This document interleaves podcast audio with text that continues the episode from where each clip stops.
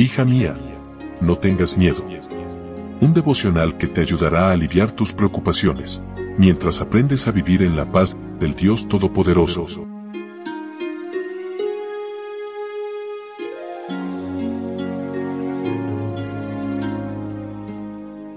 Hola, hola, ¿cómo estás? Muy buenos días. Mi nombre es Anelía. Qué gusto poder saludarte en esta mañana de 7 de enero y darte la bienvenida a nuestro devocional para damas. El miedo de los siervos de Abimelech es el título de nuestra meditación y nuestro texto bíblico se encuentra en Génesis capítulo 20, versículo 8. A la mañana siguiente, Abimelech se levantó y llamó a todos sus siervos y claramente les repitió todas estas palabras. Esto les provocó mucho miedo. Abraham mintió al rey de Gerar Abimelech acerca de su esposa Sara para preservar su vida en un pueblo que le había brindado hospitalidad. ¿Cuántas veces en un momento de angustia podríamos cometer el mismo error de Abraham, quien no aprendió su lección y era la segunda vez que hacía uso de la mentira o verdad a medias para protegerse? No era esta la primera ocasión en la cual Abraham había pretendido que Sara era su hermana. Casi parecería que era su práctica usual, pero que hasta entonces Egipto había sido el único lugar donde el ardid produjo dificultad.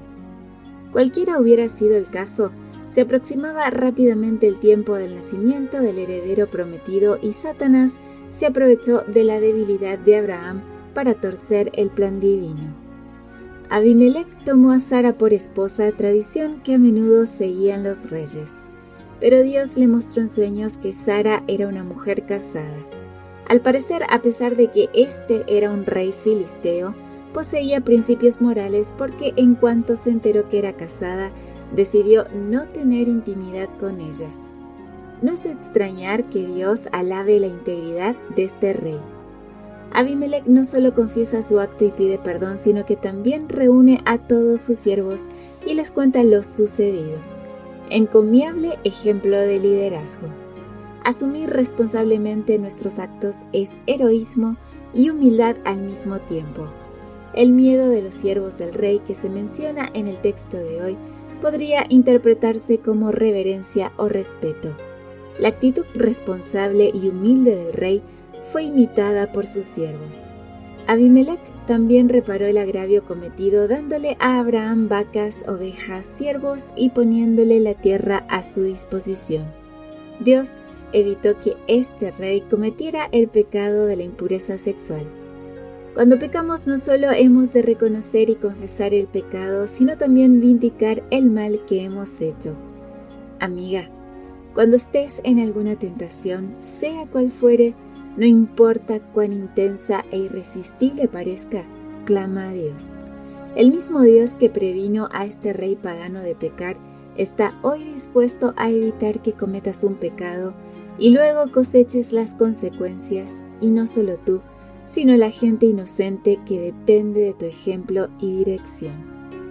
Una preciosa meditación la de esta mañana. Gracias una vez más por tu compañía. Recuerda compartir estos audios, seguirnos en nuestras redes sociales y también que mañana yo te espero nuevamente aquí en nuestro devocional para damas. Bendiciones. Gracias por acompañarnos.